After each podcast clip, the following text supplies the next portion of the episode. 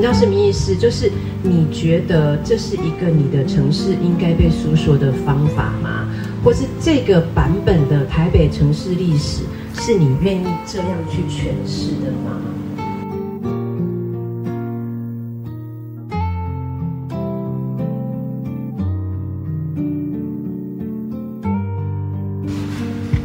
好，我我可以先请教一下哈。就是大家大概都是什么样的原因要来听这个？除了除了很无奈的，比如说学生觉得不来，老师会有意见之外，其实并不会，或是有一些我认识的人，那其他其他的应该还是都是相关的人嘛？你你也是，那是为什么有兴趣？呃，就是对这个题目。哦，刚好喝咖啡看到，然后就想说来听听看。OK OK，这这样很好，这样很好，表示光这个题目就可以吸引到人，也不错，也蛮厉害的。OK OK OK，那那你们，你们都是相关的研究，相关是指哪里相关？因为这里好几个，台北城市博物馆，那是相关什么？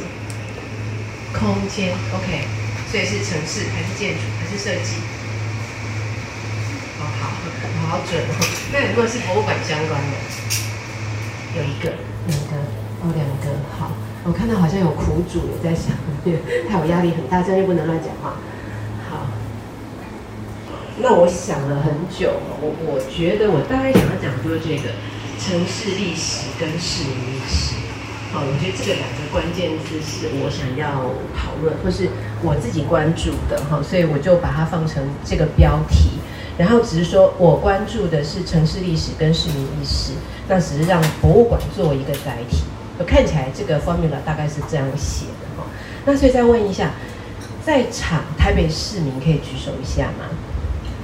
台北市民，所以其实也不多，好问一下。那有没有人曾经是台北市民然后离开的？有吗？也有。好的，好，那那对，那因为我觉得，因为我自己。呃，台北市民，然后在这条路上住很久。我自己的博士论文是写这条路，然后我的博士论文在二零零五、二零零六的时候出版成书，可是它变成书之后呢，我观察到的中山北路又产生了很大很大的变化。那我那时候就觉得很生气。就决定本来打算要写一本《中山北路十年后》，我当时书名已经想好了，那个书的书名就叫《中山北路十年后》。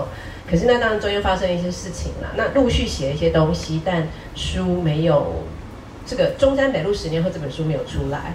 那出来另外一本叫做，就是上一本在典藏出的那一本。呃，在建筑油画之间，我们设置那本那本书哈，那那那本书大家去看的话，会发现里面有写赤峰街，有写库哈斯的，就两篇在写库哈斯。其实呢，就大家如果看过那本书的话，你就会知道那本书其实隐含的一个空间线索是中山北路，对，中山北路跟北淡线。好，那其实就是我自己常年居住的地方，好，就是我自己长期观察观察到它的变化。那在观察它的变化的过程中，其实就是这个城市的变化，以及对应到这个城市政策的变化。好，大概其实一路是这样下来的哈。所以为什么会说这本书叫《台北城市博物馆》？是因为的确我长期关注台北这个城市，那只是从不同的向度。那早呃早期比较是从空间的向度，那到这本书其实就比较具体的把它聚焦在博物馆的这一个载体哈。那也就是作者持续关心的这个议题。那为什么我会讲城市历史跟市民意识？哈，那个大家后面会再铺成一些东西来说。然后这个是我盗用了我的学生脸书上面的图，然后他刚好昨天生日，我就跟他说我要来盗图，他非常害怕说老师你在讲什么，然后我就说我要用你脸书上面的照片跟文字哈。这个学生现在在挪威交换。然后呢，他大家知道吗？交换生是要干嘛？就是要出去玩嘛，对不对？是要去丹麦哥本哈根玩。然后这一篇呢，他是在写说，他到哥本哈根玩的时候呢，就发现，呃，就是他要拿那个，就是那种 pass，有没有？就一天可以看几个博物馆，那种博物馆卡。他说那个卡呢，他一天花看了八个博物馆，好，很累，对不对？他可是巧的是，其实这些馆都分布在市中心区。所以他刚开始就想，我只要可能我是要到一，可是走就发现三在隔壁，我就顺便去三，然后发现三隔壁出来就是五吼，可能就顺便又去了五，那么所以就大家看到那个 app 有没有？就告诉你说，其实这个这些博物馆都聚集在城市的中心区，啊，以及他用了一个很方便的 app，那所以就他就说。他坦白说，你一天要看八个馆，不太可能真的好好的把它看完了，这是事实，对不对？那只是还好，刚好都很近嘛，你就稍微这样去看一下，绕一下。但重点是，你可以透过网络的这个 app 的连接，看到非常多的故事。比如说你在现场可能有看没有懂，可是你看了这个 app 上面的介绍，或者是它有多语言的使用的话，它可以让你更方便的理解这个地方。好，所以他就拍了这些照片，他去的地方，然后他用了这个 app。然后，所以就来看一下哈，一口气逛了八个博物馆。大部分博物馆绕的市中心，很多时间逛博物馆是探索城市景观的一种方式。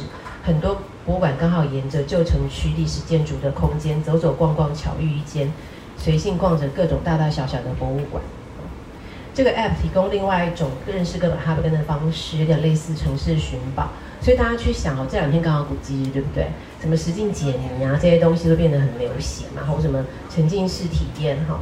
那在这里有一份人事人物档案，讲述一件未婚少女杀婴的历史事件，揭示出哥本哈根在历史政策上对女性的权利剥削。另外附上城市地图，七个跟事件相关的历史遗址，包含名人故居、市政厅、案发街道。利用这款 App 可以漫步在哥本哈根街头，寻找有历史标标记的历史遗址，在遗址前收听 App 相关导览介绍。最后一个地点位于哥本哈根城市博物馆附近，让游客能走进城市馆内，了解更多这个城市的历史。所以这是一种城市博物馆，还是围场博物馆？这至少是一种认识城市、城市观光的一种有趣的形式。那我现在用的这个小故事。是不是其实刚好完全就是我说我在写我的书，在关切的主题，好，也就是我刚刚提到的关键字，对不对？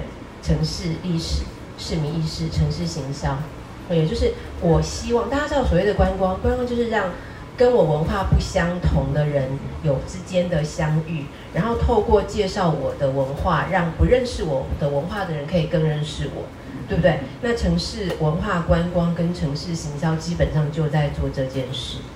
好，OK，好，那所以大家先有一个这样的基本的概念之后，那为什么我要用一个这样的案例为开场？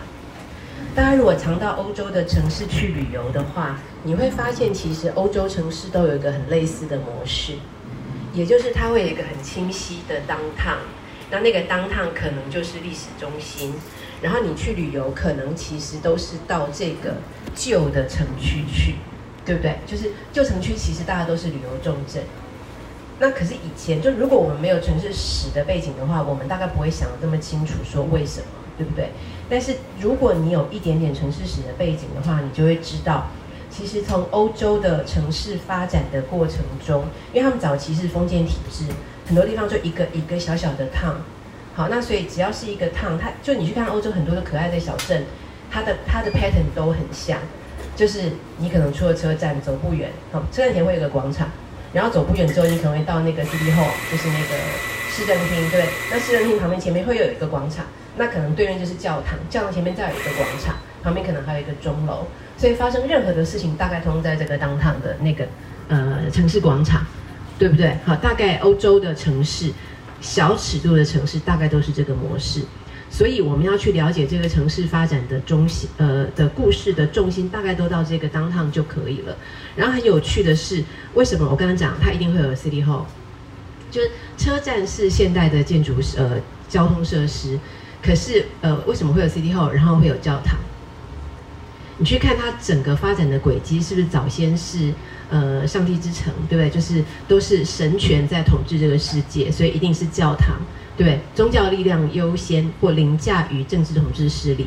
那我们现在所认知的所谓 city hall 或是 government，呃，政府或是政府这样的一个体制，基本上大家都是十六、十七世纪后来才慢慢出来的，对不对？好，所以那当先有了教堂之后，这个是一定是这个城镇的中心，不管是哪种中心，地理中心、统治中心、权力中心、资源中心、人汇集的中心。那当然，当资本主义发展之后，它也会变成商业的中心。好，那然后接着我刚刚讲，当有了这种民权的观念，有了这种政府统治的观念之后，CEO 出现了。那刚提到嘛，那个这当经济呃资本主义出来之后，商业活动也出来了，所以大家去看哈那种。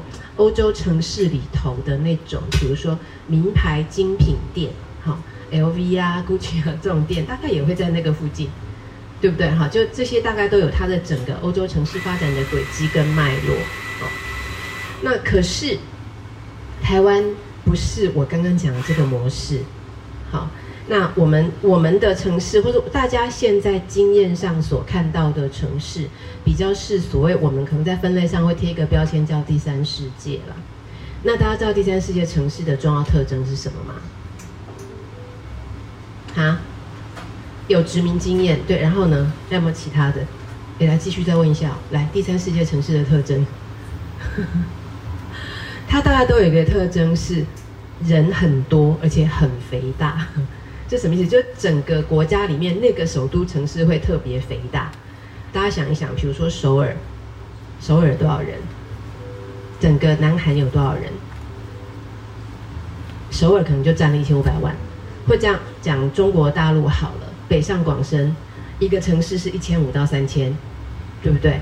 好，那然后台湾早期，我们现在讲台湾是两千三嘛，已经不到两千三了，可是。呃，台北市现在人口都外移了，好，大家都住不了了。可是整个首都圈哦，你去算北北好，呃，基北北基桃好了，这样加起来八百万人哎。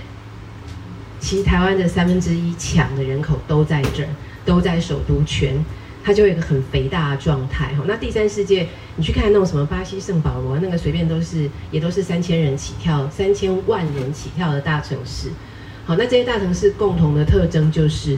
基础设施会很糟，然后人民住房会很不够，然后每天上班通勤会很痛苦，对不对？大概就是这样嘛。那跟我刚刚描述那种欧洲浪漫的小城市，你可以漫步在广场，很悠闲的逛街道，那个经验非常非常不同，对不对？好，那所以先讲这些。其实我刚刚不是讲说有个关键字是城市历史。那在这些第三世界的国家或城市里头，因为殖民的经验，它可能就会出现一种状态，就是城市历史是断裂的，对不对？像我们讲台北好了，台北大家知道那个台北建成一八八四年，对，可是呃，其实一八四二年我们就已经签了什么天津条约，对，北那个呃淡水那些就港口已经可以外国人进来通商了，哈。然后更不要讲说，在这之前，荷兰人、西班牙人已经都来过了嘛。然后我后来还在想啊，因为我之前的那个工作学校是马街，马街来开发的。那马街是一八七二年到淡水，一八八二年就盖了牛津学堂。然后想说，哦，比台北建成还要早哎，对不对？也就是我刚刚讲那个历史的不连续性，影响它变化的因素会非常非常的多。可是我们通常在看这些事情的时候，我们大概会忘记这个城市的历史。就第三，特别是我讲的是第三世界国家，它的城市历史其实是断裂的哦，其实历史是不连续的。所以我们在看这些城市发展的时候，这件事情要先记得。好的，然后再来啊，看一下那个城市的功能。好，那大概有学者会主张说，城市是什么？其实城跟市应该是两个概念，在中文的语境里头，好像像我这边下面写《周礼考工记》，大家知道这个东西吗？其实《考工记》里头就有一个专门在写怎么盖城市，好城什么方三里，什么方九里，我忘记了，以前会背了哈。然后就告诉你说城要怎么盖，大概多大，好像四个城门怎么样啊，什么这些，然后前庭后室。好，就是什么前社后祭，就是拜拜的神社哈，然后那种呃收成啊、祭拜啊那些丰收的祭拜，跟呃你要买东西的跟屠宰场的它是分开的，人住的跟那个那什么呃人住人住的跟身后住的那个地方要怎么分开？好，然后呃官衙应该在哪里？商业设施什么？就这些东西它其实都有一个配置，那是透过一个伦理观跟宇宙观去配置它的。好，那所以城基本上本来在中国的语境讲是那个外面有围起来的，哦，所以我们现在讲会讲城墙。那城墙的概念其实是城墙里头是有有有有一个城的，好，然后城里头有市，好，市基本上是做生意的地方嘛，对不对？好，所以就我刚刚讲，城跟市本来是两个概念，所以城市的功能，哈，研呃学者会主张它其实第一个是要安全，好，就把城围起来。以前我们讲城是防御用的嘛，就是那安全不是只是防御，而是让城里面的人安居，好，所以那个城那个围起来实际上是有功能的。不像万里长城，有没有盖那么高？是防御北边的什么什么敌人打下来嘛？然后它都是防御的，所以是有一个安全的想法。然后再来呢是商业，哈，就是人聚人聚集，一定就需要各式各样吃喝玩乐，吃喝玩乐，就各种商业交换的功能。不管早期是以物易物，或是开始出现货币经济，它都必须要有一个交易的功能嘛，哈，所以出现经济的活动。然后再很重要的一件事情是信仰。没有，刚刚不是讲什么前设后继，什么前途，就是在这个过程中，大概也都会有信仰的出现。特别是我最近比较认识比较多朋友哈，是在研究这些民俗啊、呃祭典啊、庙啊，然后我就发现，其实庙跟城市的关系，就那些无形文化跟仪典习俗，其实呃久久的被遗忘了，但是它基本上会跟整个城市运作是绑在一起的。或是大家去想哈，很多很多城市它基本上是从信仰开始存在的，比如说耶路撒冷圣城，有没有这些地方？它基本上都是先有一个信仰的中心，或像梵蒂冈，这些都是有一个信仰中心之后，其他的事情再跟着这个机能再加进去的哈。那我就想到那个建筑建筑史书里面的 Vitruvius 会说，建筑是什么？它的基本功能就是三个嘛，就是兼顾使用美观。其实那个价值是很像的嘛，就第一个你一定安全嘛，人住在里面是很安安全的，然后再实 用，就满足你所需要用它的功能，然后第三个，既然要能够用能够住，基本上我就希望它是美美的哈，在精神层次上，所以城市基本上要满足这些功能。好，然后另外一个常被举的欧洲常被举的一个例子是雅典的卫城，那雅典卫城你去看它常被谈的功能哈，讲的是说。在城市里头，你会有一个 agora，agora 是什么呢？其实是市场，就是人交易的地方。那就是因为人会在那里交易，会在那边聚集，产生了人跟人的互动。那人会在市场上面讨论事情、交换意见，它就变成一个政治生活的起点。好，所以很多的学者在讨论，呃，欧洲文明的起点，会觉得雅典是一个很重要的典范，是因为它有一个很大的场域去提供这些事情的发展。好像我刚刚讲的 g o 广场市场交换意见，以及它会有一个很漂亮的剧场。好，因为那边就是除了就人每天醒着，然后就开始要吃饱就开始要娱乐，所以要有一个剧场空间很重要。那也是为什么希腊悲剧好会发展出来，好那是他们文明很重要的一个轨迹。所以讲这些哈，大家就大概都环绕的整个城市的功能，就是这个安全、商业、神圣哈，这些不断的在环绕。那刚刚先讲这些哈，是让大家先有一个背景。那我觉得也许有些东西可以再回来讨论，因为现在有点有趣的是，呃，大家有没有发现？呃，有没有印象？大概上上个礼拜，万老师也有去哈，就呃，大家开始在讨论一件事情，是一六二四年是荷兰人到就是到澎湖，然后到台南殖民的起点，然后盖了那个热兰遮城。好，所以开始那个台南这边开始在讨论，说明年要纪念，呃，那个建成四百年。好，那就有人跳出来说，这样听起来有没有怪怪的？有没有刚刚讲那个历史的断裂嘛，不连续性？有人就想说，那个台南这个地方的存在与状态，不会是荷兰人荷兰人来历史才开始嘛？早先那上面有那么多的原住民都去哪里了？你要讲四百年，基本上是一个汉人中心的思维啦，对不对？好，那个希腊雅人可能就有意见嘛，哈。然后就开始有人讲说，那我们接下来就我们西那个基隆和平岛上的西班牙人是一六二六来的，那因为荷兰人跟西班牙人在抢地盘嘛，然后最后抢输了，然后西班牙人就荷兰人就跑了。就先是荷兰从从基隆跑掉了，然后西班牙这边占占据了一下，然后他们又到淡水去抢，然后就又失败了，反正就然后南边的被郑成功赶走，嗯，就这个史观都是我们被教育的啦哈。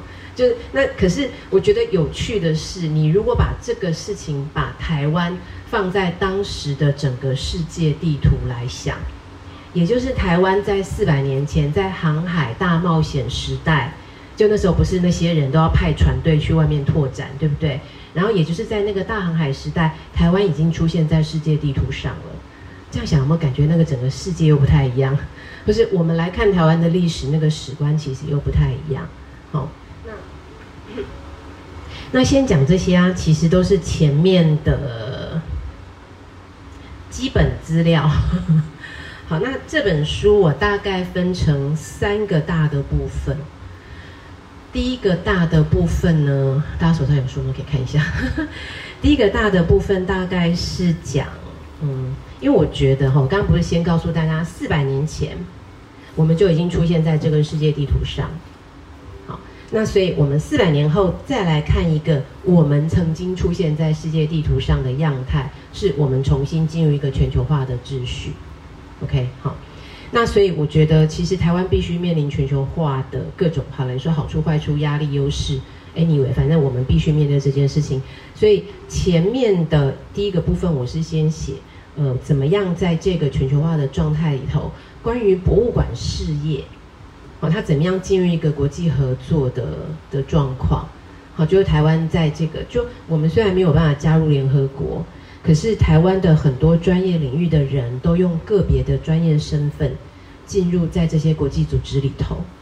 好，包含博物馆学会其实也是，好，就非常多的博物馆领域的人进入国际的博物馆学会专业学学会做很多的实质的参与，包含今年，好，就有好几个国际组织的分会呃年会要在台湾办，目前知道我们就两个，好，大概十月十二月。那所以前面就先讲一下这个整个博物馆大的趋势，那其实要带出来的是要讲城市博物馆其实是在这个全球化的趋势。这个专业领域的概念才被拿出来讨论。好，所以国际博物馆协会一九七二年就成立了，可是它旗下有大概三十个专业委员会，可是，在二零零五年城市委员会这个专业委员会才才出现，其实没有出现很久哈，二零零五年。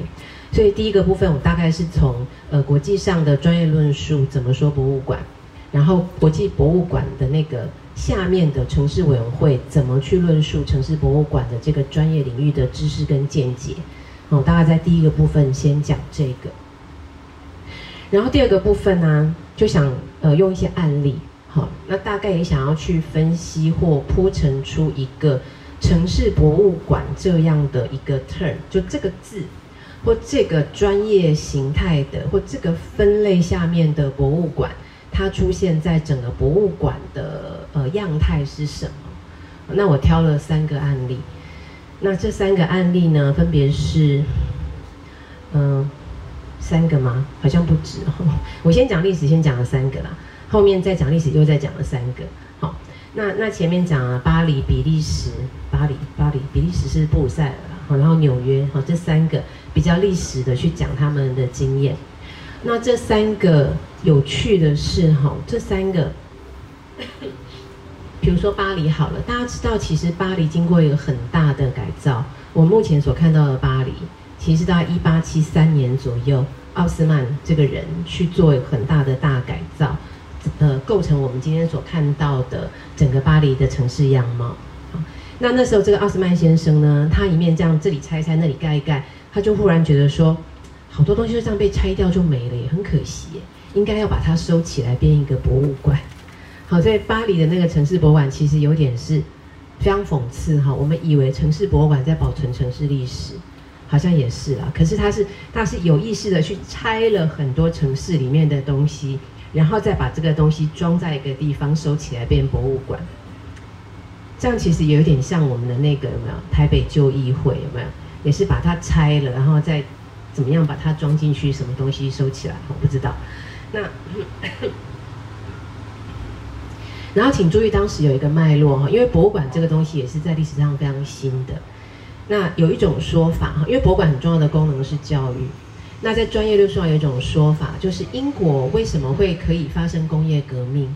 大家相信很大的原因是因为他们很早就有大英博物馆，让他的国民可以到博物馆里面接受知识，呃，接受新的资讯，学习有知识。好，那提高他们的知识水平之后，有助于这个地方产生呃工业革命。有人曾经这样分析过，哈。那所以那个时候就有一片一个大的氛围，就是知识不应该被垄断，应该有更多地方释放这些知识。所以博物馆是其中的一个机构。那所以当时的布鲁塞尔的市长也觉得说，对我们应该要有一个博物馆，好让市民认识我们的历史。好，也在这个脉络下就成立了。那纽约也是类似的背景。哈，纽约大概在一九二三年那个时候，那它的它比较特别的是，因为它那时候就是很大到。美国有非常多的移民，对美西美东的移民潮是不同的时间的。那他们就意识到说，其实大家现在去看哈，从九一一之后，美国更用心在处理这种族裔冲突，所以花很多力气在做移民相关的博物馆。好，比如说华登华盛顿 DC 就有一个嘛，然后就那然后纽约其实也他们那他们会开始很认真去思考说。移民都是从哪里来的？哈，就从海上来，会经过先经过那爱丽丝岛，让他们先停在那边检疫，然后上岸。好，所以他们就在那边也做了一个纪念馆，然后也让很多就是后代去找他们前人的历史。好，然后他们再登陆到纽约城这个城市，所以他们的博物馆当时设置的时候，他们很清楚的是，我要让我的后代知道我们前面的历史。好，大家会发现我讲的这几个案例，大家都是十九世纪后期到二十世纪初期。那那个时候其实就是整个社世界的局势动荡，哈，包含工业革命、工业化、现代化、都市化，人离开他自己的土地，被挤压到城市去，而很多东西因为大量的工业化、都市化而被拆除、销毁。那这些大概都是为了保存，好，保存这些遗失的历史，可能被破坏的环境。好，就是在这个脉络下，慢慢出现了这个类型，就是我们要保存城市历史的博物馆。好，大概是这样的类型。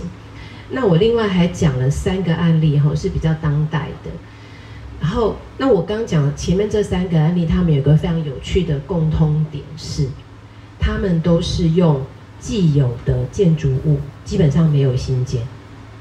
好，那我觉得为什么要用这个案例呢？其实背后有一个想法是。我刚刚不是说我长期关注这条路吗？然后我就发现很奇怪，台北市政府不管要做什么都在这里做，那我心里就会充满了困惑。台北没有其他的地了吗？好，像也是啦。然后为什么什么事情都会发生在这条路上，以及对面这两，就是这边跟这边的两块地上？那那我就会在想，就是我们到底要的是一个不断拆除重盖的过程？还是我们会不断的重新去拜访我们原来的旧建筑。那我刚刚讲这三个案例哈，巴黎的，然后那个布塞尔跟纽约，其实他们都是用旧建筑。好，我觉得这件事情是先要跟大家分享的。那后面我再挑了那三个案例啊，这三个案例也是有原因的哈，待会再报告。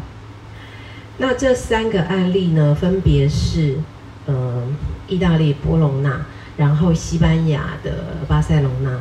不，这两个大家都不觉得他们是意大利人，跟反正波隆纳人会觉得他是波隆纳人，巴巴塞隆纳人会觉得他是巴塞隆纳人，或呃加是什么？对，加泰隆尼亚人，对不对？他不会觉得他是西班牙人。然后第三个是英国，哦，伦敦，在选了这三个案例。有有人有先看过书吗？有没有什么疑问要先问我？比如说为什么挑这三个案例？这三个案例啊，都有一个共同的特性。他们都是很重要的观光圣地，听起来好像笑话，对不对？好了，另外一个重点是，这三个案例都有考古遗址。对，那大家如果你曾经有印象，台北城市博物馆本来在我们这个对面，其实已经在施工了，后来被停下来。停下来的其中一个原因是因为有考古遗址。然后我就用了三个国外的案例，全部是有考古遗址的。然后我就想说，大家你们懂我的意图了哈。好，然后我那时候在写这本书，其实没有认真算了。然后等写完之后，我就忽然在想说，完蛋了，要选举了，人家会不会觉得我故意？好好的，所以好，现在讲完第三部分哦。那我的第三部分就是在谈台北的城市博物馆。OK，好，那就开始讲了。现在开始讲本书精华，这样可以吗？好，大家还醒着哈。好，开始。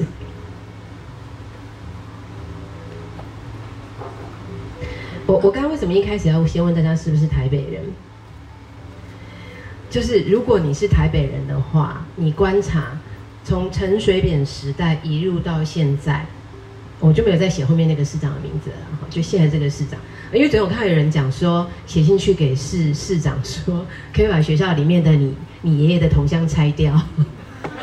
对，有人对有人这样传给我，嗯嗯好，anyway，好就好，我们就先大家如果有印象，从陈水扁时代对台北市的印象，如果你有的话，好，那为什么要讲这个？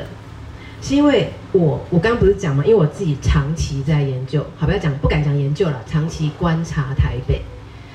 那当我发现台北居然有一个城市博物馆的时候，就很开心嘛，想说嗯要来给他研究一下。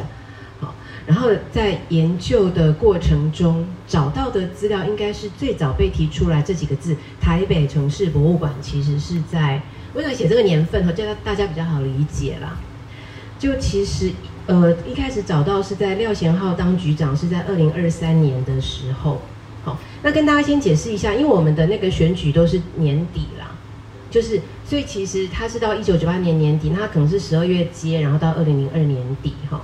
那其实人上任大概都是二零零三了，大家懂我意思？会有一点点时间差啦，哈，可是大概就是那个意思。所以大概是廖贤浩任内哈开始提这件事情。可是我在查资料的过程中，就赫然发现，原来。这个主张在陈水扁任内就提出来过了，然后陈水扁其实当时要选台北市，我在书上有写一句话了，就是大家都知道嘛，陈水扁是台南人，对不对？那如果你是台北市民，你会不会想说，为什么一个台南人来选我们的市长？你现在会这样想吗？现在会想的是户籍嘛，对不对？可是当时他要做的一件事情是，他喊出一个口号。叫台北新故乡，他的意思就是说，我们他他还写了歌词，哦，还请那个我不知道有些有多少人经历过这个历史啦，哈，就是他当时还邀请非常有名的作词人、作曲家写了那种竞选歌曲，然后竞选歌曲台语版、国语版都有，歌词不太一样，哦，可是重点是，它的重点那个标题就叫做呃台北新故乡。好，就是说，我们不要计较谁比较早来，谁比较晚来，我们都是一起到台北打拼的人，我们就一起在这里奋斗吧。好，那我对这个事情的解读是，因为，呃，一方面是我刚刚不是跟你们讲，第三世界城市会有首都肥大的现象，台北市就很肥大，那很肥大的原因是因为很多人北上来打拼，对，所以我们会有很多的歌都在写这个情境嘛，对不对？什么妈妈掐里马波丢，什么高路的官帮。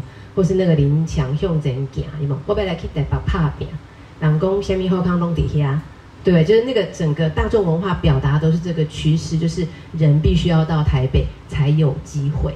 好，那所以陈水扁的竞选口号就是告诉你说，我们不要比说你是哪里人，我是哪里人，我们都是新故乡台北人，我们要在这里一起拍片。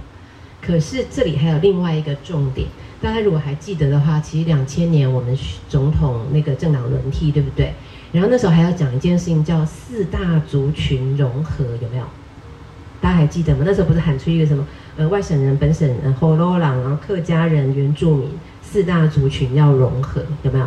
好，所以那个时候，我觉得他是在用这个台北新故乡，就我们不要讲你是外省人还是本省人，我们都是台北人。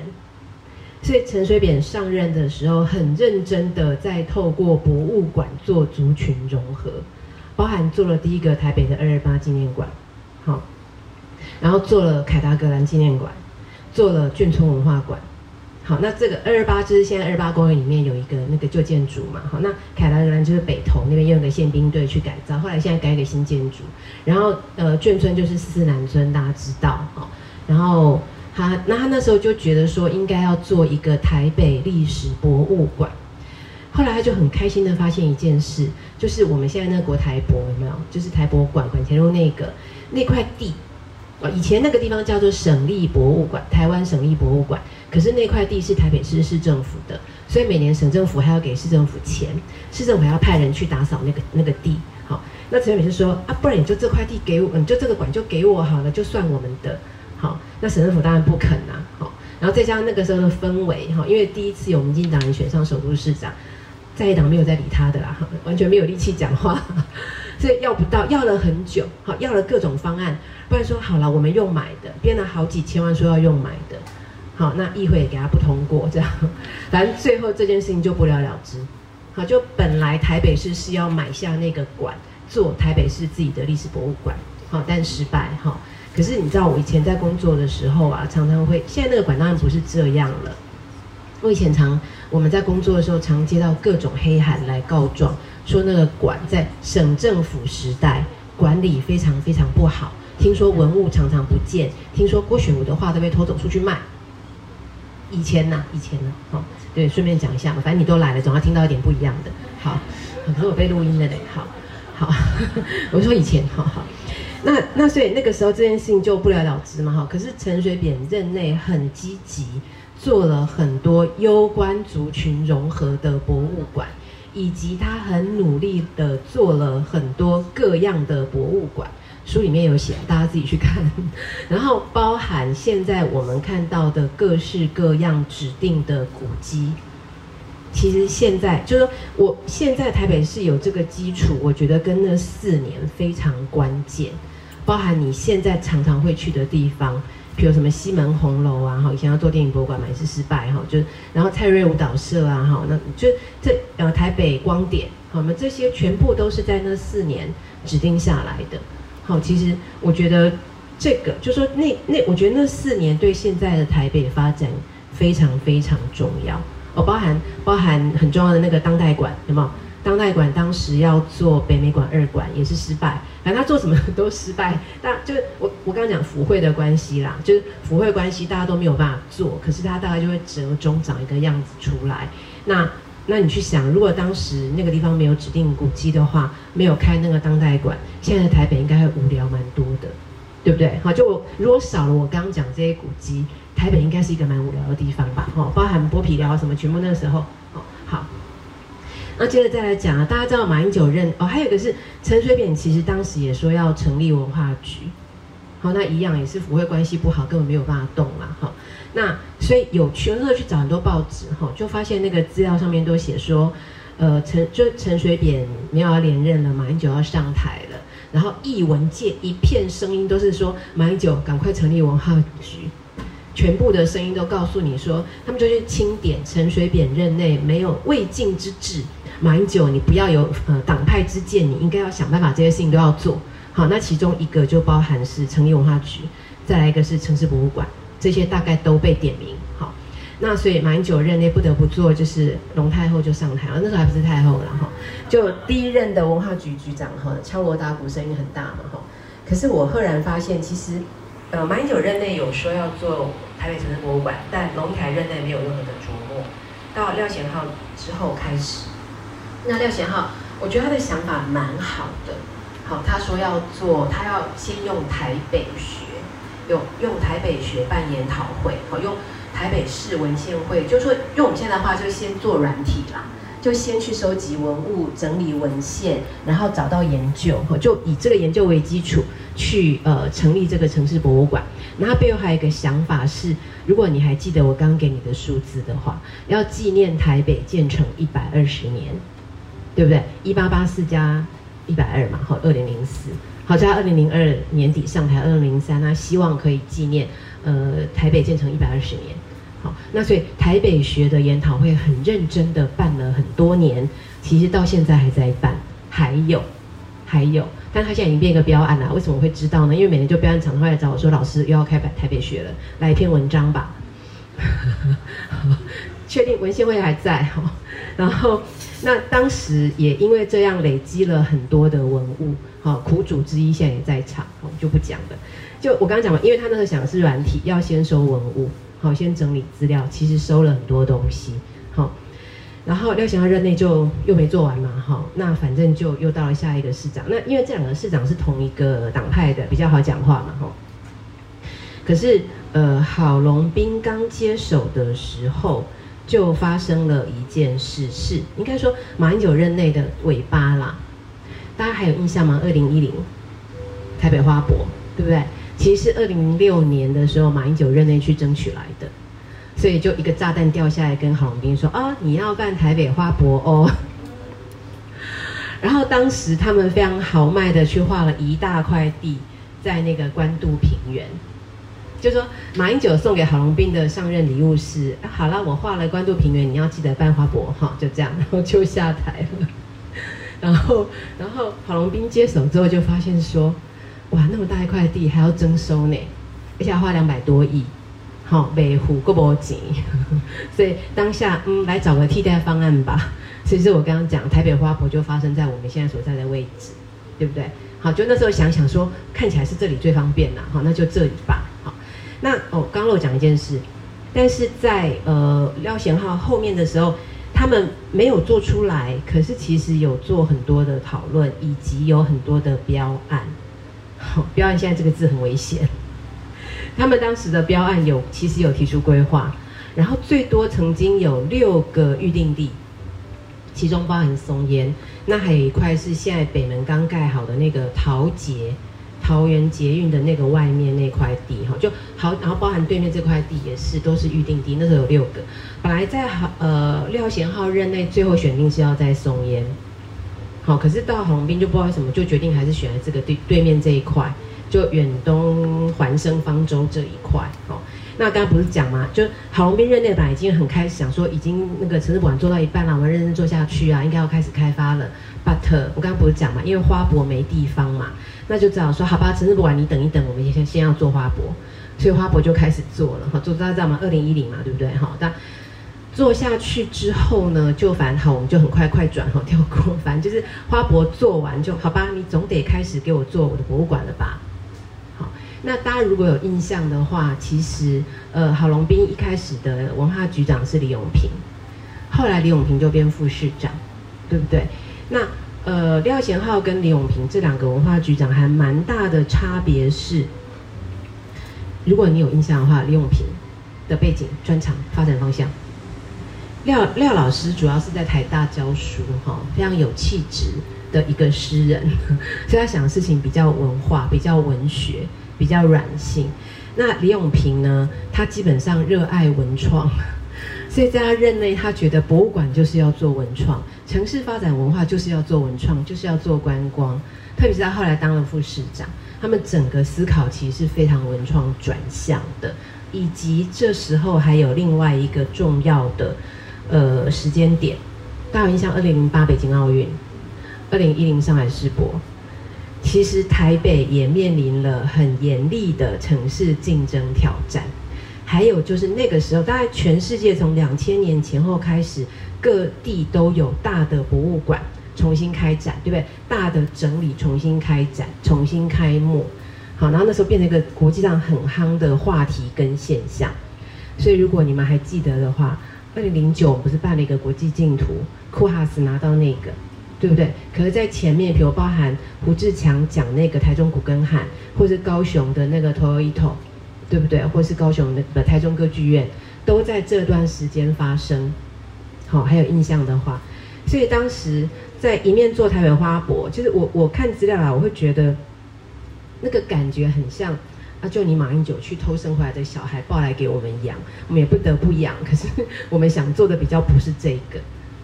那我刚刚不是说吗？那当时花博的时候，远远东环生方舟盖在那里，对不对？那个本来是台北城市博物馆的预定地，本来讲好花博结束那栋就要拆掉。可是徐大老板的想法改变了，他觉得说我把它整修一下就捐给你们呐，你们就可以继续用啊。所以他现在还在那儿，大家有看到吗？哈。然后，可是它很难用，对不对？它做一个临时性的场馆 OK，可是它要做一个长期性的建筑，其实挑战很大。好，特别是因为它强它的材料是回收再用，然后整个空间非常大的挑空，对不对？请问你开空调到底要怎么开啊？我的天哪！你就光想，光想说维护那个场馆怎么样很好的用，就充满了困难了。然后就卡在那边，大家就又卡住了，说那现在到底城市博物馆怎么办呢？好，所以又搞了很久很久。反正总之，我刚刚讲嘛，这个中间还是有各式各样的标案。好，那我再补充讲一下，不是说我从很早就开始关注这件事。刚开始我说要需要报告书，他们说好给我，可是不拿出来。我说要去访谈，好好来约时间，到后来也不理我，也不给我访谈，也不给我报告书，什么都没有。然后我就嗯，有鬼。然后可是我后来找找找找到另外一边，就是拿到这个标案的建筑师。好，那刚开始我说要去访谈，他就。好啊，你来呀，好。然后到后来，他就你确定你要来吗？因为到后来就呃，就是大家还记得的话，其实到二零一四年，大家已经在盖了，盖到一半了。但是柯文哲上任之后，就给人家喊卡，然后他就宁可跟这个厂商解约，然后他们宁可赔偿。那那时候我去算，赔偿要上亿哦，他无所谓哦，他就解。可是。可是大家都不知道这，就大家不太关注到这一段了。你们懂我意思？就是，就明明前面已经看这个政策已经延续了这么多年，已经都在盖了，工程都在做了，然后就被喊卡了。然后他宁可去解约赔钱。然后我讲，就是我后来再问他的时候，他就跟我说：“你确定你要来吗？”讲的不会有好话哦。然后我就想，嗯，好，还是不要好了。我也很害怕，因为我的意思是说。因为他一定很愤怒嘛，他很愤，然后他的意思就是说他已经完全准备好律师了啦，就是要怎么怎么答，怎么干嘛，就他都已经 ready 了。然后我就想说，这样好像也不太适合做研究，就从这个角度，从资料取得的角度啦，好，那所以我后来也就也就没有再去问这一段，哈，就是嘛，这要是要解释说这本书的写作，刚开始吧很认真要去找很多人访谈，但都失败，好，就只好想办法用自己的方式来做，好。那就开始，刚很快的把这前面的二十年都讲完了，对不对？好，然后呢，到到柯文哲时代，那一开始我是我是觉得蛮莫名的啦，哈，怎么可以就这样就把它结束掉？我是觉得这个过程非常的草率，很不应该。可是他当时刚上任，就是以无厘头著称嘛，对不对？好像，大家就觉得说你也完全没有办法跟他讲道理啊，因为你你完全不能捉摸他的逻辑。所以讲道理也不行啊，然后反正首长都是他决定啊，不听他的话就被换掉啊。对，就是就你看文化局长换到后来都不想写名字了，就已经也搞不清楚谁是谁。我都还想到最后文化局，我想起来就那个后来不当局长也跑掉那个嘛，对不对？啊，就自己还跑出国念书，我觉得也蛮厉害的。好，就我就想说，算连名字都不想写，后来我想起来，但是不想写。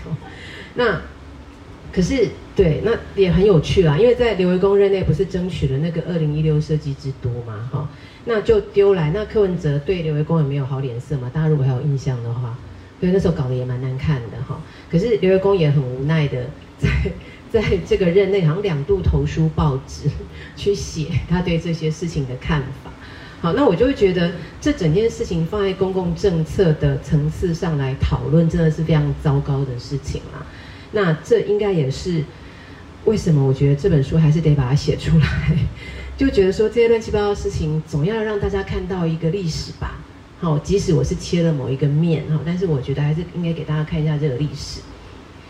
那所以大家可以想象到，当时柯文哲刚上任的时候，他对文化都采取一种非常负面的态度，对不对？跟你说，不然就是说文孔啊，哈，不然就是说呃文化，反正就就是他的。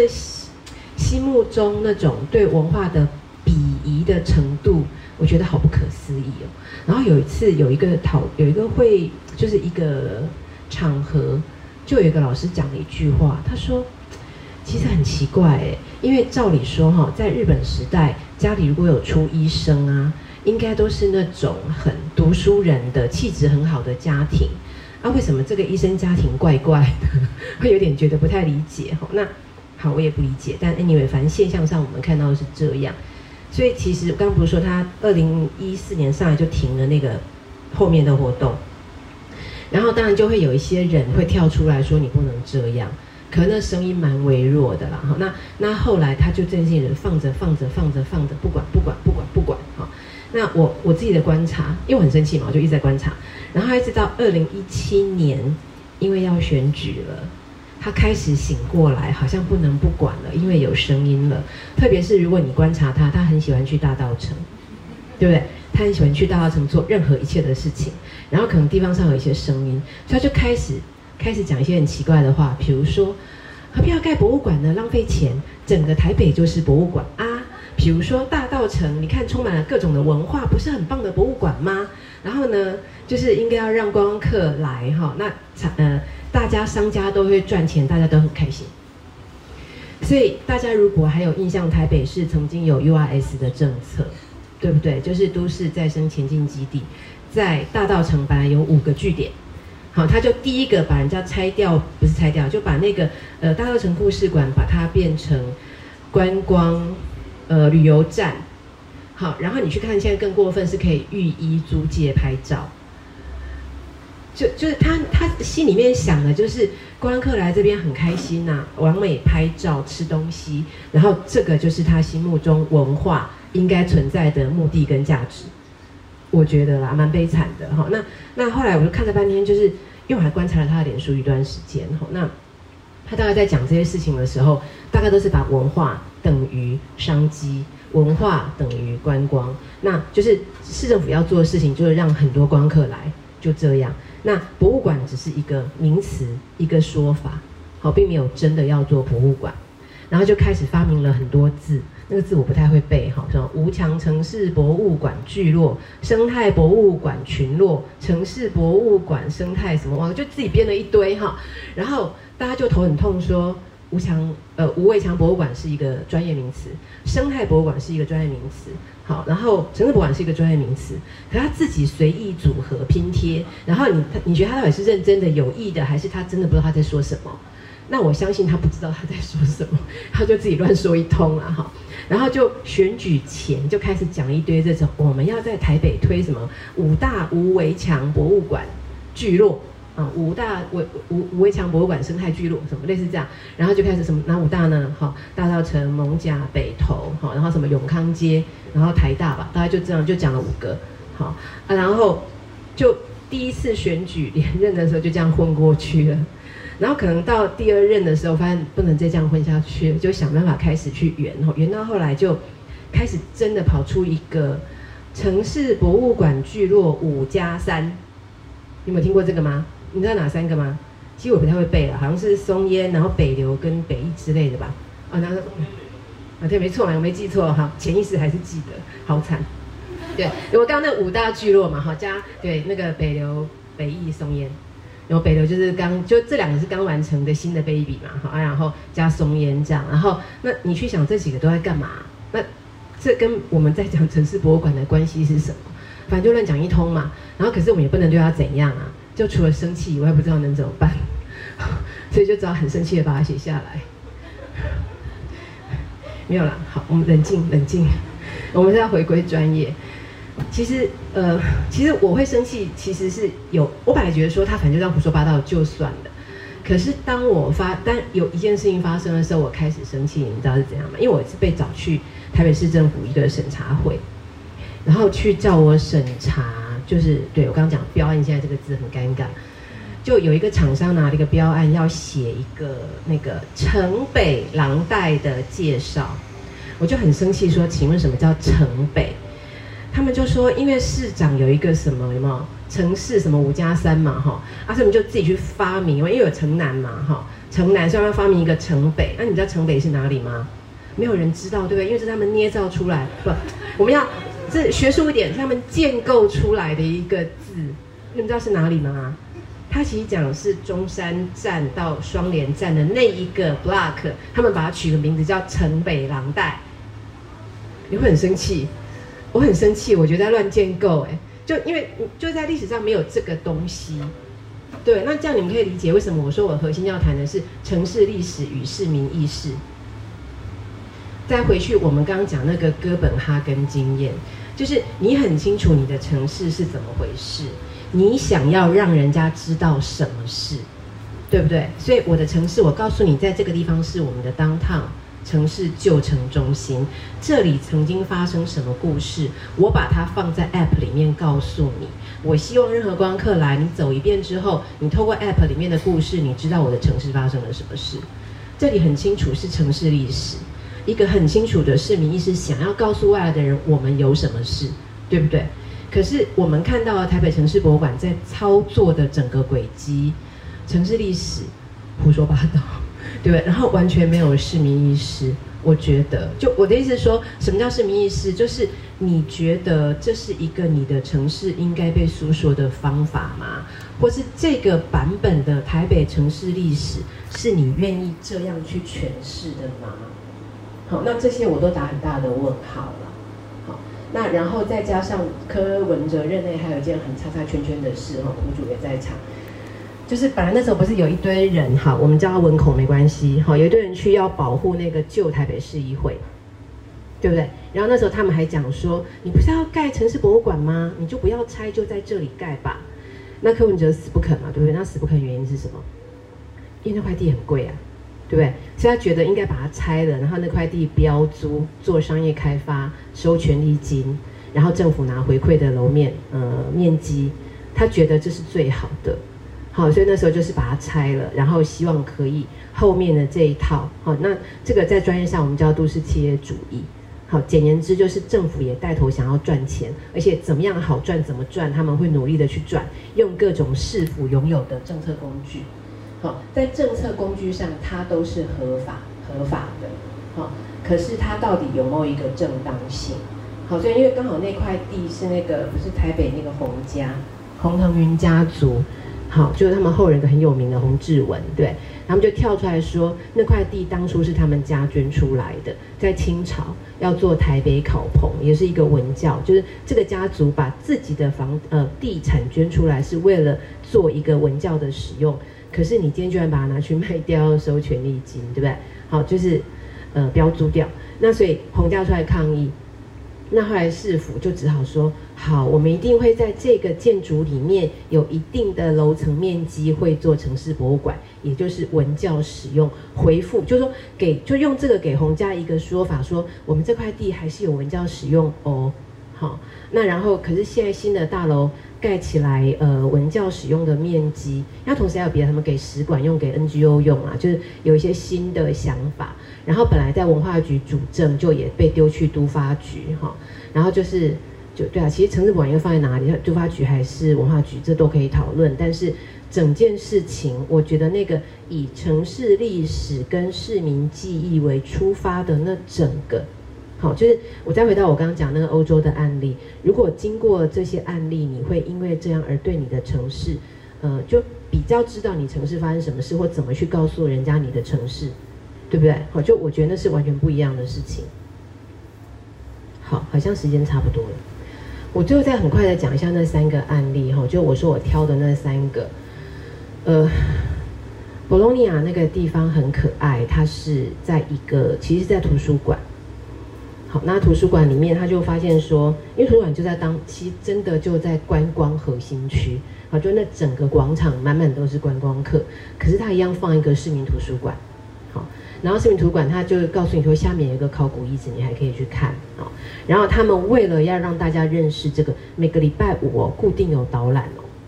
好，然后他们为了要推这些城市地上面有很多有趣的活动，搭配上面是图书馆嘛，好，就搭配我在呃怎么讲，推销哪一本书，我顺便顺便搭配一个什么样的活动，好，那就让我我觉得很有趣的是，即使是这种观光大城。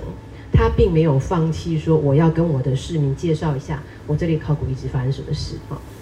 那那个巴塞罗那那个经经验比较复杂哈，大家有空的话愿意的话回去看一下书。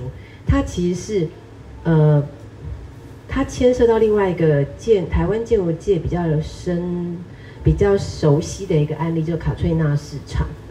好，卡翠娜市场其实就是一个市场，然后被一对知名建筑师改造。那台湾蛮多人去参观。它其实旁边，我觉得那案子有点有趣的是，它不只是市场改造，因为现在市场怎么样改造成很新、很酷、很炫哈，是一个也是国际上的潮流啦。台北也想要跟进嘛，对不对？譬如我们的南门市场改造，或是之前做市东或是新富，大概大概做这个趋势哈。那所以巴塞罗那那个案例哈，一个旧市场改造，那市场改造其实它后面还有一个老人社会住宅。我觉得太有趣了哈，就是市场里面就有一个老人老人宿舍、老人住宿的空间，然后搭配一个地下考古遗址的说明。那整个巴塞罗那，它本来一开始就是要做历史博物馆了，可是它选址选半天哈，然后又遇到战争啊什么什么的。但总之我要说的是，你现在去看它的城市博物馆，他们都会很主张怎么样跟它的城市观光以及它的城市导览形成结合？因为那巴塞隆纳那个案例就比较像生态博物馆吴伟强，他就是把整个巴塞隆纳的历史城区相关的节点都组织起来。好，所以你去参观它的呃城市导览的话，就会在每个地方它都会介绍，还包含有个高地，就是它有。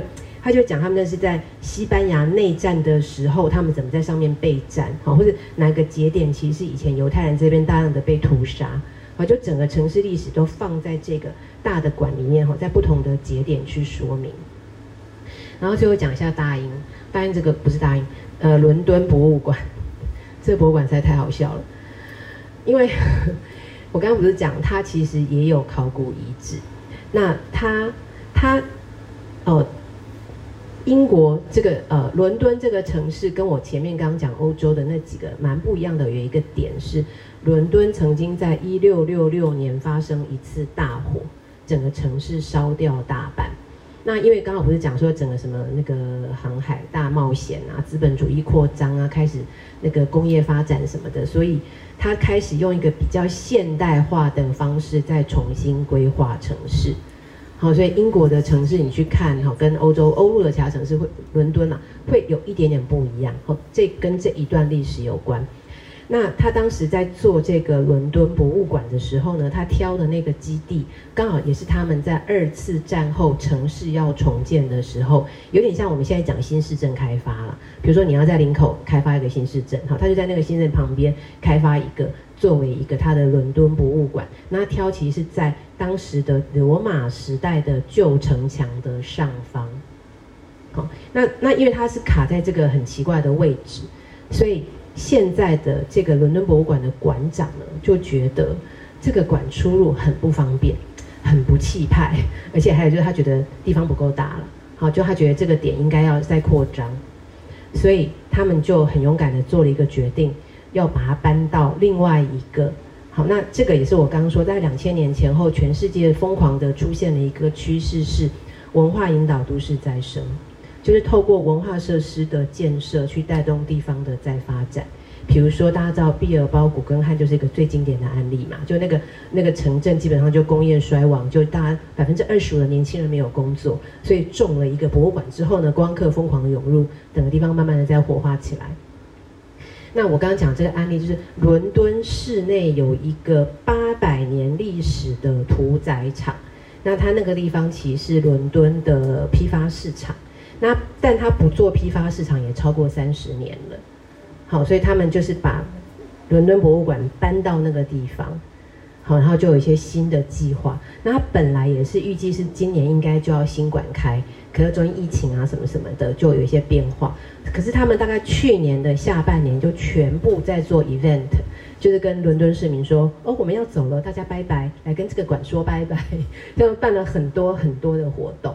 好，在纪念说这个馆要拜拜了。那你现在去伦敦这个馆旧馆目前是封闭的，就展就展品在搬家啦。但是它那个馆的空间就开放给市民，你可以来申请租借办活动。朴就告诉你说，你不觉得这么漂亮的博物馆就是办婚礼的最佳场合吗？然后就还顺便告诉你说，我们有官官方固定合作，把费哪些厂商布置场地，什么厂商多少钱多少钱，全部列给你。我觉得蛮厉害的。可是 可是我觉得这边我要讲的是。你会感受到这个城市的博物馆跟市民生活有关系，对不对？那我们闭眼睛想一想，我们城市有哪一个博物馆跟我的日常生活有关系？Again，是不是我说我其实要谈的就是城市历史跟市民意识？对不对？那我讲这么多，其实是从一个我长期在观察或关心城市历史的人，关心城市文化的人。那讲这些，其实是希望大家也开始可以关心城市文化，其实在关心你自己的城市生活跟你的日常。好，以上，好，谢谢大家。